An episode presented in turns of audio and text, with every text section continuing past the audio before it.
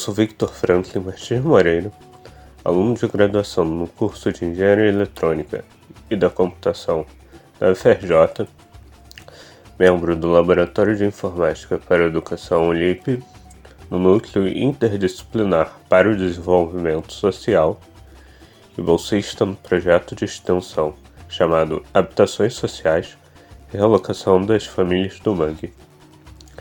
Sejam todos bem-vindos ao podcast da Vila Residencial, onde buscamos resgatar a memória da Vila Residencial, localizada na cidade universitária, trazendo a visão principalmente de seus moradores. O podcast é feito em parceria com a Associação de Moradores e Amigos da Vila Residencial UFRJ, Ama Vila, representantes locais e com o projeto de extensão da FRJ chamado Habitações Sociais e Relocação das Famílias do Mangue. A maior parte da nossa equipe é formada por estudantes de graduação que atuam no Laboratório de Informática para Educação LIP e no Escritório de Arquitetura e Urbanismo da FRJ, o ABRECOR. É, neste episódio, traremos a trajetória da AMA Vila, Associação de Moradores e Amigos da Vila Residencial FRJ, foi um agente de vital importância em muitas das conquistas dos moradores. Então, nossos convidados contarão sua história desde, desde até antes da formação da associação. E assim nós poderemos ver várias das mudanças que ocorreram uh, ao longo dos anos. Começaremos a partir de 1974 com a representação do falecido Luiz Carlos. Para apresentá-lo, teremos Júlio César, que também foi da Associação de Moradores em mais de 10 anos depois, como comissão de apoio de 1999 a 2000, e depois como um dos diretores da associação no início dos anos 2000. Meu nome é Júlio César Ramos, sou morador da Vila Residencial da UFRJ, nasci no Fundão, sou da época da Vila era perto, a primeira vila da UFRJ era perto da, do ETU, do escritório técnico, e viemos removido de lá através de um do coronel Lúcio, né? Ele é prefeito na época da ditadura da UFRJ e ele tinha uma fama de muito violento e obrigou os moradores a sair de, da dessa vila que era perto do escritório técnico para ir para o PAISEX, que era o canteiro de obra da, da firma que construiu a ponte Rio-Niterói. Eu sou desde essa época, tá? E a, através do, da diretoria do Luiz Carlos Nascimento, que é meu cunhado e meu compadre, ele e o Tilson formaram a, a direção na época, né? e através do professor Coimbra, que era um professor da UFRJ, foi criado a um cargo de administrador da vila, que era o contato da associação com a prefeitura da UFRJ. E através de muita luta que Luiz Carlos, como é, tentando desvincular a associação da prefeitura, que a associação foi, ele foi eleito legitimamente, legitimamente com a, através da nossa comunidade, né? Foi, foi eleito né, democraticamente e, e, tinha esse contato com esse administrador que era Vilma, dividia Vilma e o Coimbra. Vilma, Coimbra e Gambini. Entendeu? E a gestão do Luiz Carlos Nascimento junto com o Tios foi uma gestão que, através da associação de muita luta, e foi, na época, era o, o prefeito era o Coimbra, professor Coimbra, que era da COP, e foi criado nessa época a, o cargo dentro da UFRJ de administrador da vila. Então, a, quem representava a comunidade era a associação e tinha um representante da UFRJ, além do prefeito, tinha esse representante que era o administrador, que na época foi dividida essa função com a Vilma e com o Gambini. E ali começou a nossa luta com uma associação independente o Luiz Carlos e o Tilson, eles conseguiram legalmente através desse apoio que que foi é, que a prefeitura deu, né? A, a, prefeitura nessa época a gestão do, do Coimbra foi muito boa, de muito diálogo e conseguimos o espaço do veterano, o espaço que a associação tem hoje, o espaço do mercadinho, do comércio lá da, da padaria, foi aquele espaço foi doado pela, pela, pela prefeitura na época. E começou o movimento, o Luiz Carlos começou o movimento de legalizar, legalizar a, nossa, a nossa água e nossa luz. E foi com muita luta que o falecido Luiz Carlos e Tilson conseguiram é, esse, esse ganho, né? Na época foi uma, uma coisa boa que a gente tinha passava muito sufoco em relação à água e à luz, sempre estava tendo problema e conseguimos. E aí deu andamento às outras, às outras direção, outras diretorias da, da UFR, da associação e começou o andamento das coisas. E a vila foi, foi tendo alguns benefícios. Foi isso que aconteceu na gestão do Luiz Carlos. Em 1980, é fundada a Associação de Moradores da Vila Residencial. Na década de 90, Genise assume a associação até 94 e depois retorna na gestão de 96 a 98. Falecido em 2012, escutaremos a entrevista de sua viúva Maria José. Eu sou Maria José da Silva Menezes, viúva de Genise Viana de Menezes, que foi presidente da associação nos anos 80, 90. Quando começou, que ele veio para a associação, não tinha associação formada ainda, não tinha votação, né? Minha filha mais velha tinha três anos, depois a outra nasceu, aí ele, quando a associação passou lá para frente, ele foi presidente dois mandatos seguidos, porque não tinha quem ficasse, ninguém queria ficar, ele ficou no segundo mandato. Né? É, o tempo que teve foi muito bom para a Associação Pavila. Para mim não foi. Eu não achava bom, dava muito problema, a pessoa reclamava muito. Era muito ruim. Mas ele gostava, então ele foi presidente várias vezes. E a creche, o que tinha de bom, a creche Peteleco, durou até o tempo que ele teve na associação. Depois ele passou o mandato, a, a, a creche Peteleco continua ainda com outros presidentes, mas logo acabou. E faz muita falta, faz muita falta. Até hoje acho que faz. Uma creche aqui na vila, na Vila dos Funcionários da UFRJ, na cidade universitária Ilha do Fundão. Agora a gestão União e Fé que durou de setembro de 1994 a setembro de 96. Representando esse período importante na vila residencial, temos Francisco de Assis. Além de continuar as ações anteriores, com mobilização popular, ele apoiou a construção da Igreja Católica, que hoje é parte da cultura da vila residencial. É importante ressaltar que, além da Igreja Católica, também existe uma igreja evangélica na vila.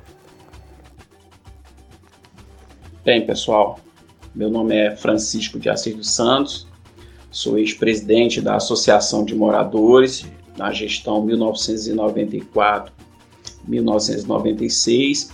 Né, me deram a tarefa aqui de contar um pouco, né, resumidamente, do que foi a nossa gestão, né, quais foram os avanços, quais foram as nossas dificuldades, durante esse período, né, buscando historiar aí né, a nossa questão. Então, queria iniciar dizendo que a nossa direção né, é, era composta por Francisco de Assis dos Santos, que vos fala, como presidente, né, o secretário que cumpria a função de vice-presidente, que é o Francisco de Assis Freitas, né, tivemos como tesoureiro é, o nosso colega Marco Antônio Dias, né, o diretor de obra o nosso companheiro, né, é,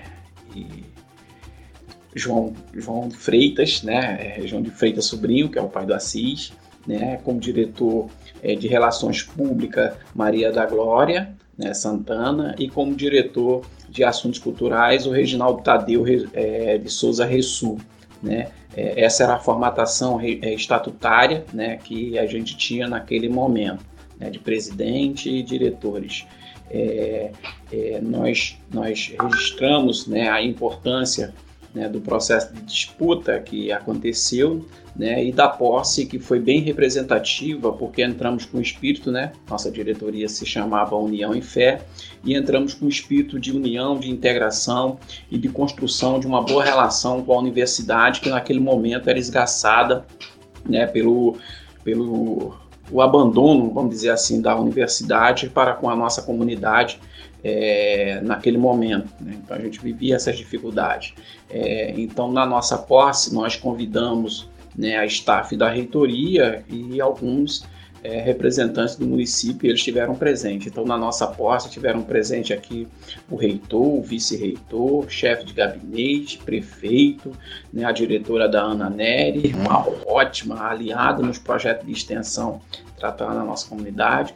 E te, também tivemos o apoio do vereador, né, a presença do vereador né, Fernando Ilha, naquele momento do PDT. Né. então, é, é, essa simbologia na nossa posse nos deu, nos deu gás para que a gente pudesse trabalhar é, muito bem né, as questões e as demandas da ansiedade da nossa comunidade, que naquele momento era realmente saneamento básico e urbanização. A gente enfrentava as ruas cheias de lama, a gente enfrentava a rua na entrada da vila, alagamentos, então isso era uma grande dificuldade né, para a nossa comunidade. Então, é, é, é, importante a gente fazer esse registro, historiar essa parte né, da nossa da, da, nossa comunidade, das lutas da nossa comunidade. Naquele momento também a gente sofria bastante né, com a iluminação pública porque era disjuntor, as pessoas teriam que ligar né, em cada poste a luz do, da, da, da, sua rua, né? então alguém sempre ia ligar, correndo risco, né, tá molhado, tomar um choque. Então a gente é, viu essas dificuldades. Né? A gente viu também a dificuldade né, com a nossa creche Peteleco, né, que tinha o apoio da universidade, algumas coisas, mas tinha dificuldade. É, e a gente trabalhou bem essa questão. Né?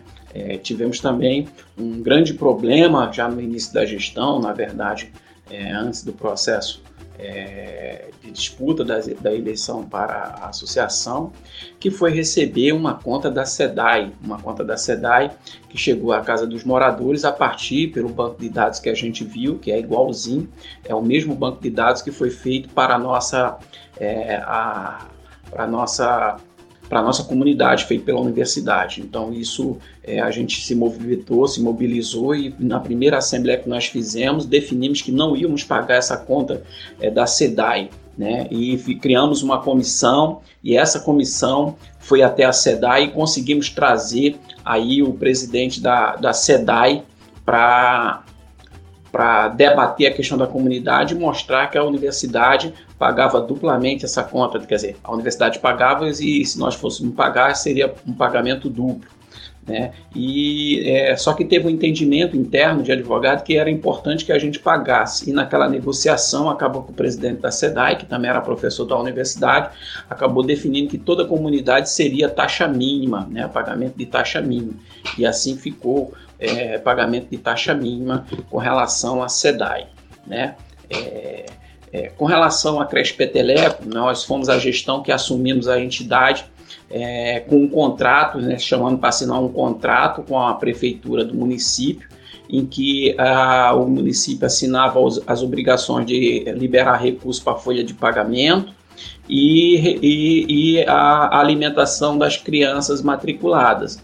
É, a gente questionou isso, mas não tinha como, a gente não poderia perder essa, é, a, esse apoio do município e assinamos esse contrato e fomos é, e o compromisso da associação nesse contrato era assinar a carteira das, é, das, das professoras da creche, né, dos, dos, funcionários da creche de um modo geral. Isso trazia um, um grande risco para a associação, não para a nossa, mas para todas que fizeram isso. Eu tive na reunião com, com várias entidades, a gente discutiu, mas a prefeitura foi dura nessa questão e a gente ficou com a obrigação de assinar a carteira, correndo o risco das dívidas trabalhistas ser para a associação.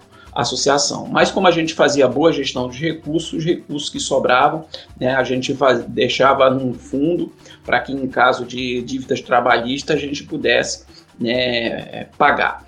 Então, essa é uma questão importante de registrar. Outra questão importante de registrar na questão da creche é que nossas crianças brincavam é, com pneu velho, cheio de água e tudo mais, e a gente conseguiu o apoio né, estrutural da universidade, botamos uma brinquedolândia, as crianças foi uma maravilha, né, ter aquela é, aquele brinquedo que as crianças pulavam, brincavam. Então, acho que foi uma conquista importante do ponto de vista de gestão para as crianças, para a creche. Né? Integramos os pais e as mães, fazendo festa para arrecadar fundos né, para a associação e para a própria creche, né, mobilizando então um trabalho de comunidade de mobilização que é importante. Né, como eu disse, da Rio conseguimos né, trocar a iluminação pública né, com a Rio Luz né? É, e tivemos também uma atividade muito importante na área do esporte, que foi campeonato de favela, com a nossa aproximação na FAF Rio, né, que é a Federação é, de Favelas, né, a aproximação nossa nos aproximou também com a Pastoral de Favelas,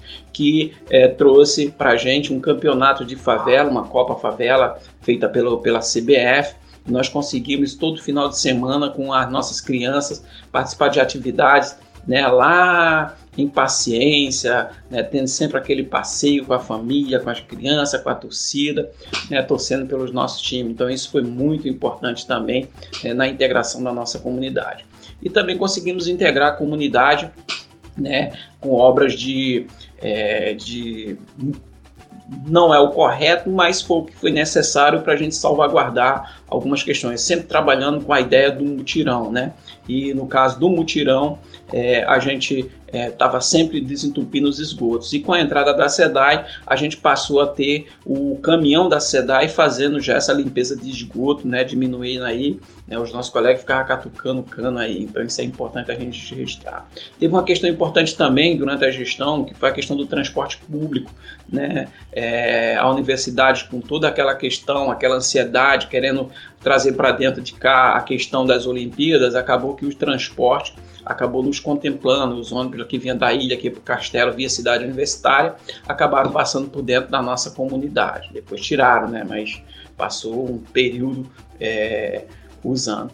E para finalizar, registrar realmente o projeto de extensão que a gente tem aqui, né? Com a, com a nossa escola de enfermagem era pioneiro, a gente chegou a avançar bastante. Eu participava do Conselho Distrital de Saúde, chegamos a montar um projeto né, da gente ter é, dentro aqui da própria comunidade um, uma unidade básica de saúde, mas infelizmente não tivemos peso né, comunitário, o quantitativo de comunidade não argumentou, não conseguiu fundamentar o argumento nosso né, para ser instalado um posto aqui naquela época, lá atrás. Né? Mas uma coisa foi possível durante a nossa gestão que eu gostaria de registrar, foi o fato da gente né, ter tirado a comunidade da redoma de vidro, participando aí de várias atividades externas, como a FAF Rio, né, participamos de seminário promovido pela Globo na época da na questão da disposição da Baía de Guanabara. E a partir desses debates em que a comunidade sempre com a voz ativa reivindicando o saneamento, reivindicando né, a cidadania, a urbanização, né, eu acredito que isso fez com que hoje né, a, avançasse o debate aí e outra gestão mais à frente conseguiu trazer a urbanização para a nossa comunidade. Então é importante fazer esse registro. Quero aqui agradecer em nome da diretoria União e Fé o espaço é, e desejar um bom trabalho para vocês que estão fazendo essa, é, esse, recontar essa história da nossa comunidade. Um bom dia desculpe pelo alongamento, mas para resumir, né, é isso. Forte abraço. Ocorre no período de 1998 a 2002, na FRJ, a intervenção na reitoria. Com isso, a vila também sofre consequências. Neste período, temos na associação Alexandre Baldessarini, com a comissão de apoio eleita na Assembleia Geral da Vila. Não conseguimos o relato de Alexandre a tempo, mas nossos próximos entrevistados falarão sobre a comissão, pois parte de seus integrantes seguiu na gestão posteriormente até determinado período. Com vocês, Regiane Cadelha, que nos relatará parte deste período e as gestões de 2000 a 2004.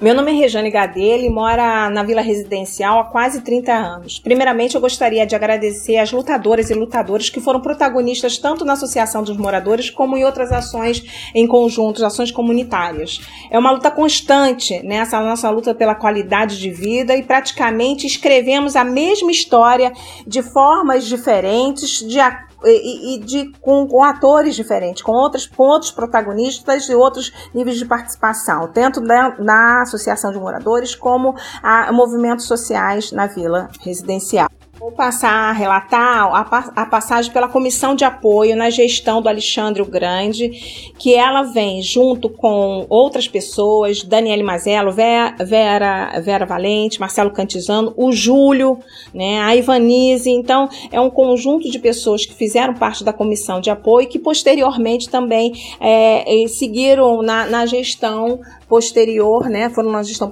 posterior junto com a Joana, até mesmo até com o José Marcos, né? E aí é importante caracterizar esse momento de uma conjuntura totalmente avessa, inversa aos outros anos anteriores. É uma, uma conjuntura na qual há uma intervenção na UFRJ, na reitoria da universidade UFRJ, e aí nós vamos ter mudanças de, de relações, são muito é, viscerais, no, na, desde a iniciada de Auma a, até a cidade até a atual cidade universitária.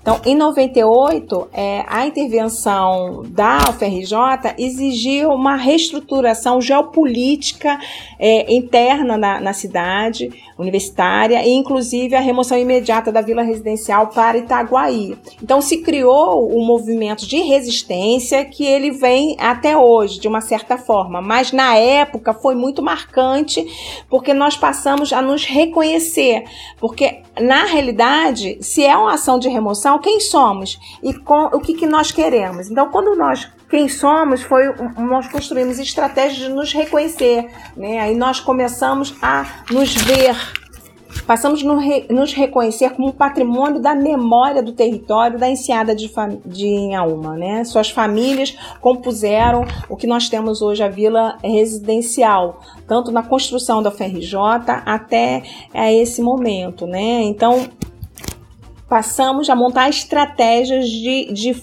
é, culturais, estratégias educacionais de, de, dessa memória fazer parte da nossa própria história. E aí, o que queremos? Veio aí a discussão da regularização fundiária por direito de habitação. Então, começamos a montar estratégias, né? Estratégias de resistência da conjuntura, como de projeção futura. Então, uma delas foi muito importante nessa época, quanto gestão, a reforma estatutária? Mudanças de, do nome foi fundamental. Nós não éramos mais vila de funcionários, não era vila de funcionários, era vila de moradores, o que nos proporcionou autonomia em decisões jurídicas que até então eram tomadas, eram decididas no Consune, o Conselho é, da UFRJ.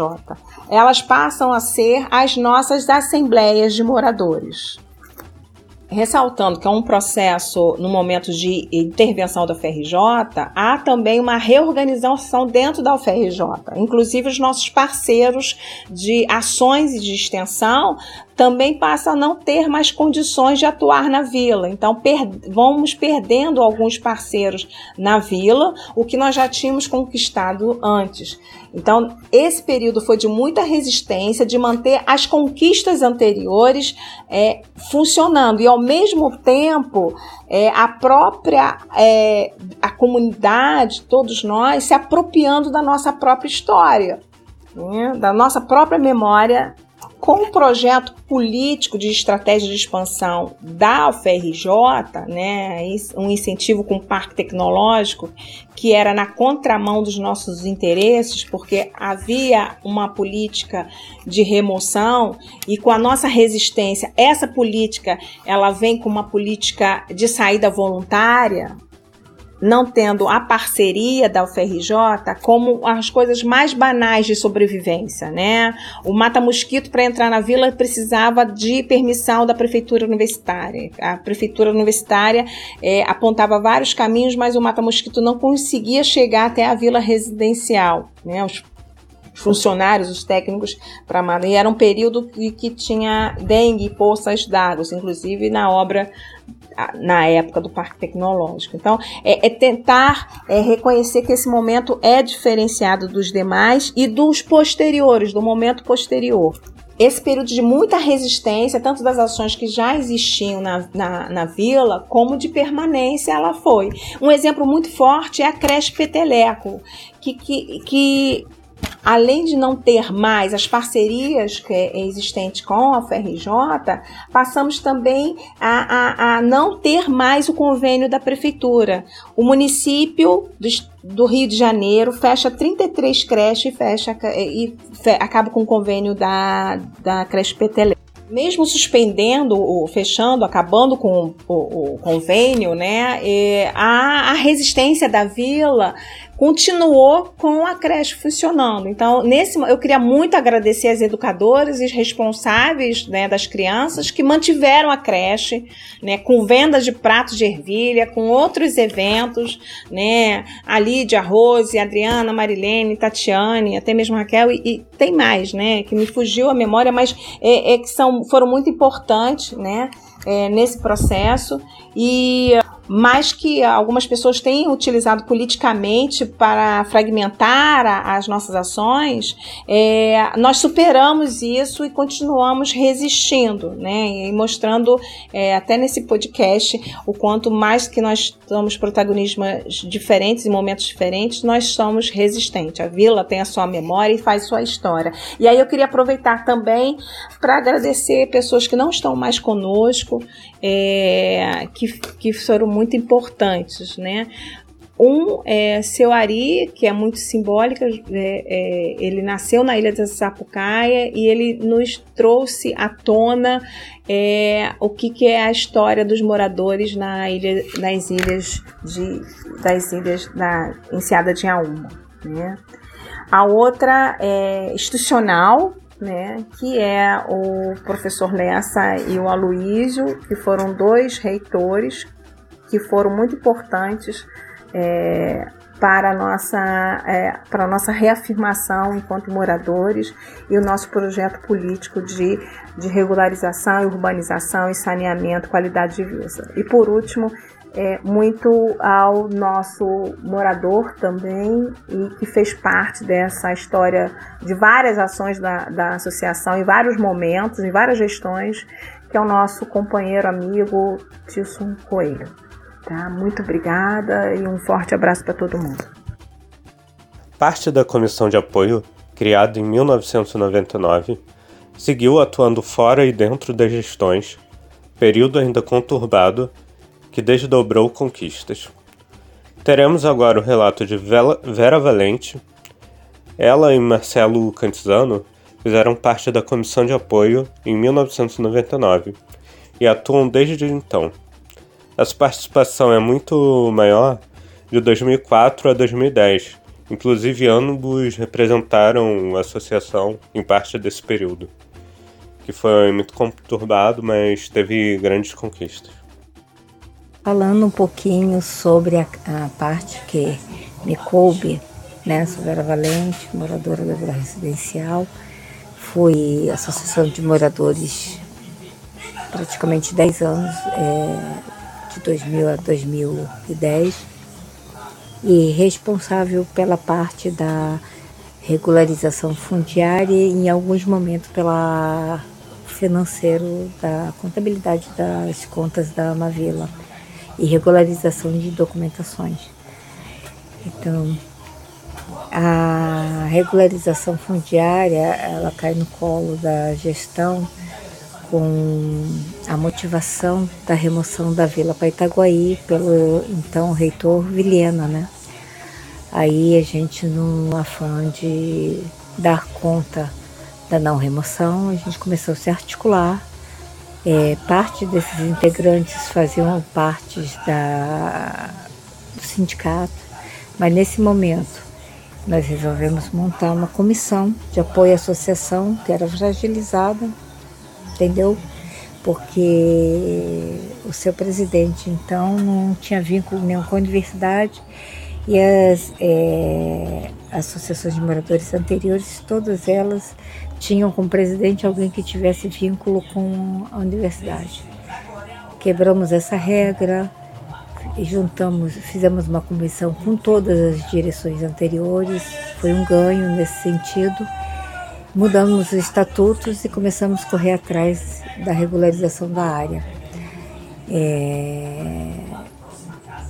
Foi um tanto quanto favorável a questão da regularização nesse momento, né? não que não tivesse é, movimentos anteriores com relação à regularização. Nós tivemos proposta em 98 de projeto Favela Bairro, bairrinho no caso, mas que não saiu do papel, né? Porque a política ainda não era. E a questão da regularização em terras da União também se deu em parte pela questão do, do adiantamento do Estatuto das Cidades, que removeu essa parte que dizia respeito à concessão de uso em terras da União para poder ter a aprovação da lei do Estatuto. Então a gente pega nesse momento a questão da concessão de uso e em termos de medida provisória, que depois é, teve força de lei devido à emenda constitucional 32 de 2001, né? E a emenda constitucional 2220, ela passa em 5 de setembro ter força de lei, por causa dessa emenda que falava que todas as medidas provisórias que antecedesse a publicação dessa é, é, emenda, que elas teriam força de lei. Então, a nossa conversa sobre regularização parte desse princípio.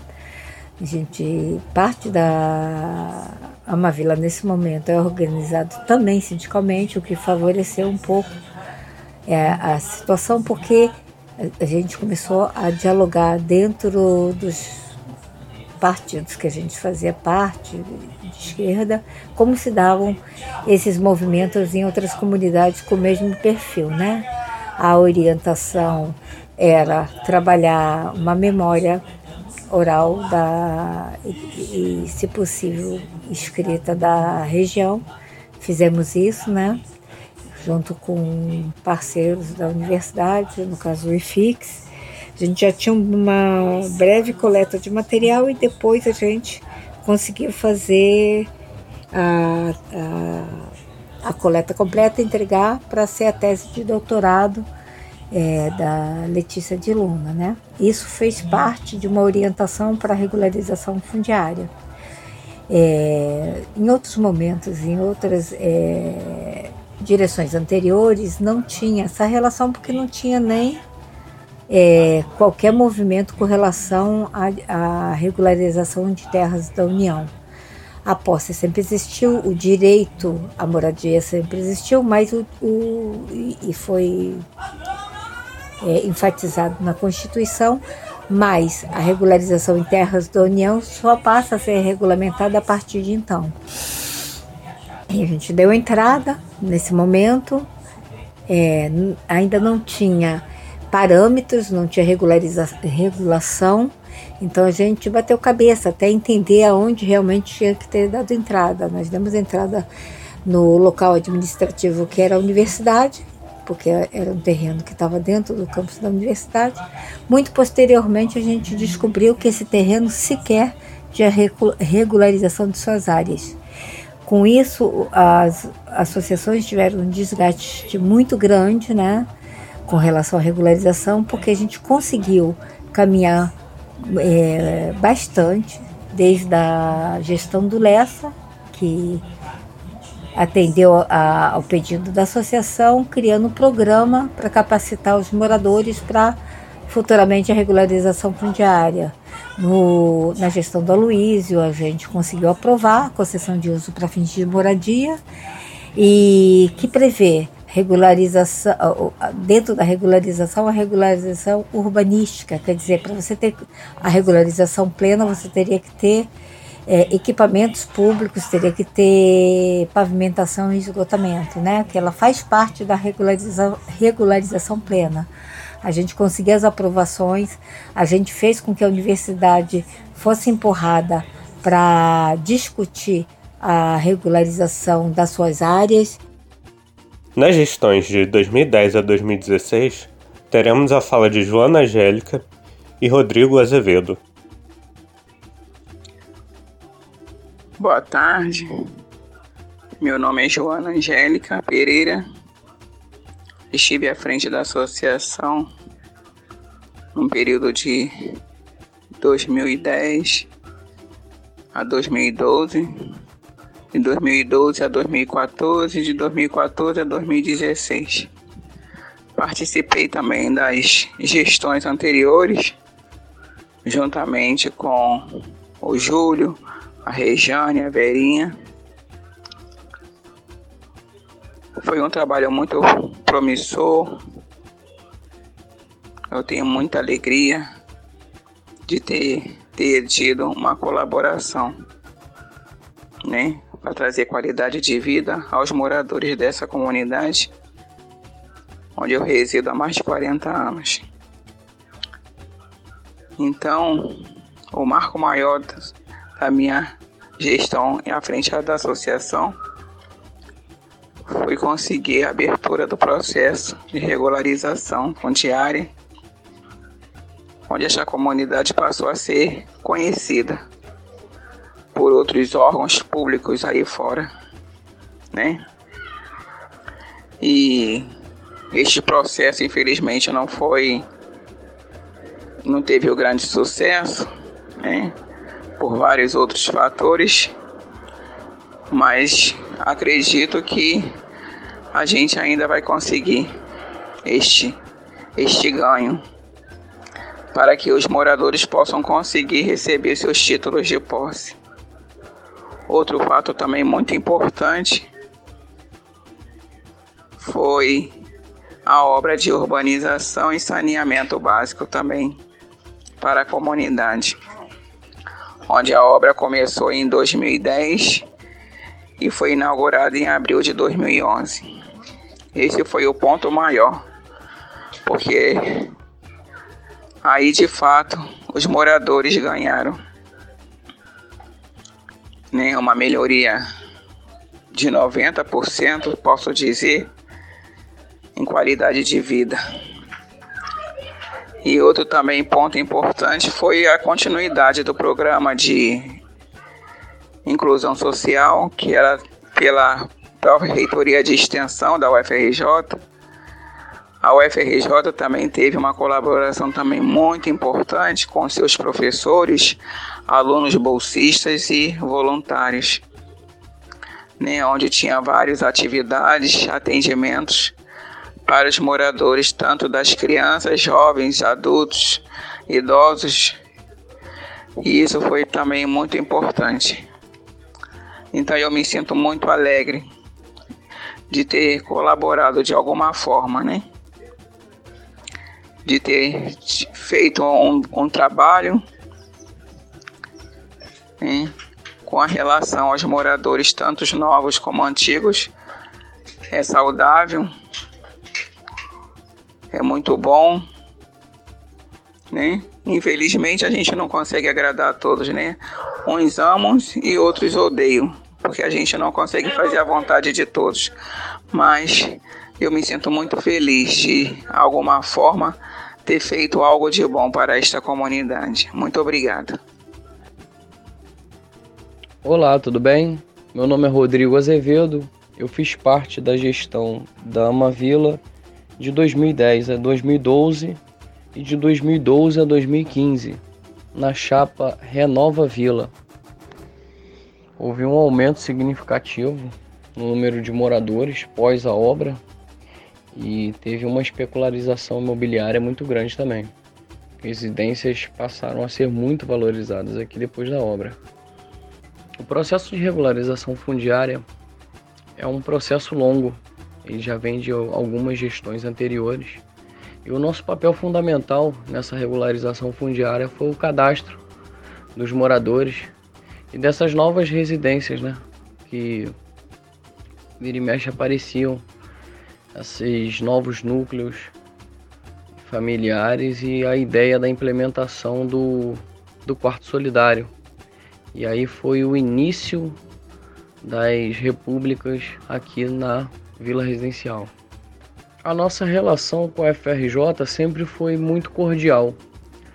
A UFRJ, por sua vez, se fez presente quando era necessário e auxiliou a nossa gestão na maioria das, das demandas apresentadas pela comunidade. Trabalhar na Vila para mim foi uma fase muito importante na minha vida, crescimento pessoal, aprendizado.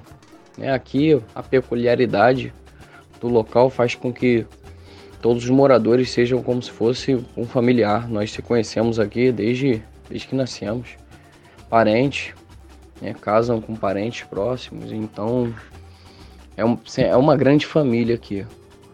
Para mim foi um, um eterno aprendizado. Gostei muito. Acredito que contribuí bastante para o crescimento e desenvolvimento da Amavila e consegui implementar uma semente sempre de renovação.